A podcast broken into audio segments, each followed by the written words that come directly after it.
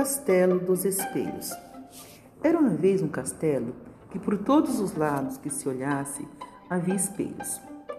Tanto a nobreza como os plebeus não se apreciavam se verem refletidos nos espelhos. Era comum deparar com pessoas amaldiçoando-se, conforme viam-se refletidos os seus retratos. Por isso estavam sempre desagradadas e infelizes. No salão principal, acidentalmente o espelho espedaçou-se. Logo, algumas pessoas passaram a se encontrar ali. Elas conversavam, trocando opiniões, conhecimentos, risadas e gargalhadas com imensa naturalidade. Num clima alegre e relaxante, que há tempos não se via tamanha felicidade tão contagiante que chamou a atenção da rainha, que associou a falta do espelho e a mudança de atitudes dos súditos. A rainha conversa com o rei, afirmando que a mudança deve-se à ausência do espelho. Ordena então que retire todos os espelhos do castelo. Após alguns dias, o rei e a rainha notaram que as pessoas sentiam-se felizes, agiam com simplicidade e naturalidade. As tarefas do castelo passam a serem feitas de forma branda, harmoniosa e tranquila.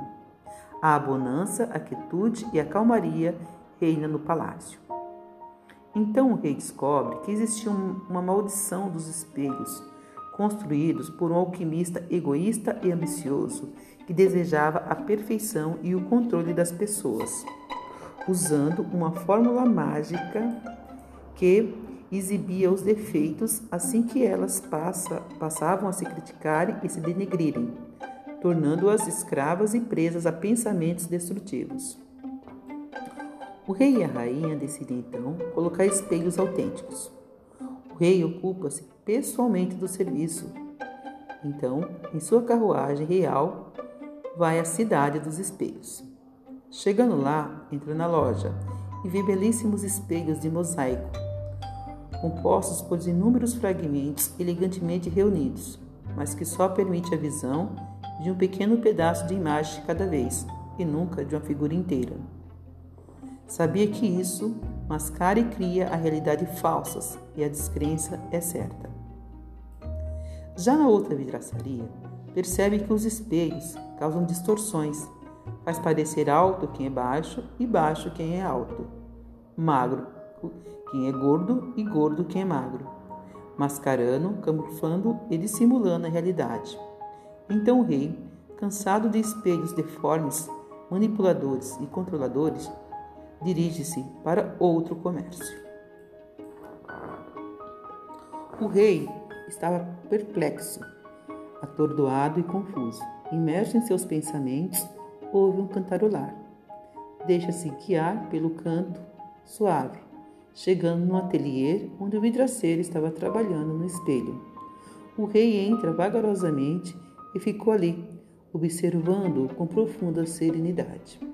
O vidraceiro organiza uma coisa aqui e outra ali, fazendo, fazendo, fazendo e fazendo, com profunda concentração. O rei estava estático, o tamanho e habilidade daquele homem. O silêncio é quebrado quando o rei pergunta: O que o faz assim tão sereno? O vidraceiro responde: Tenho um trabalho que amo e me dá satisfação uma mulher amiga e companheira, e dois filhos saudáveis e simpáticos. Cuido da minha mente, do meu corpo e da minha alma. E me comunico e me expresso sempre. Decido as coisas por mim mesmo. O rei então pergunta: O que tem de especial em seus espelhos? O vidraceiro responde que seus espelhos são muito simples, essenciais e executam sua função natural então ele pergunta qual é a função natural um espelho. O vidraceiro responde: refletir. O rei não parece satisfeito com a resposta e de novo pergunta ao vidraceiro: Diga-me, você que é um especialista, qual é o verdadeiro segredo dos espelhos? Qual é a sua magia? O vidraceiro pensa por um instante e responde: O segredo dos espelhos está nos olhos de quem vê. Professora Selma, beijo no coração e até a próxima.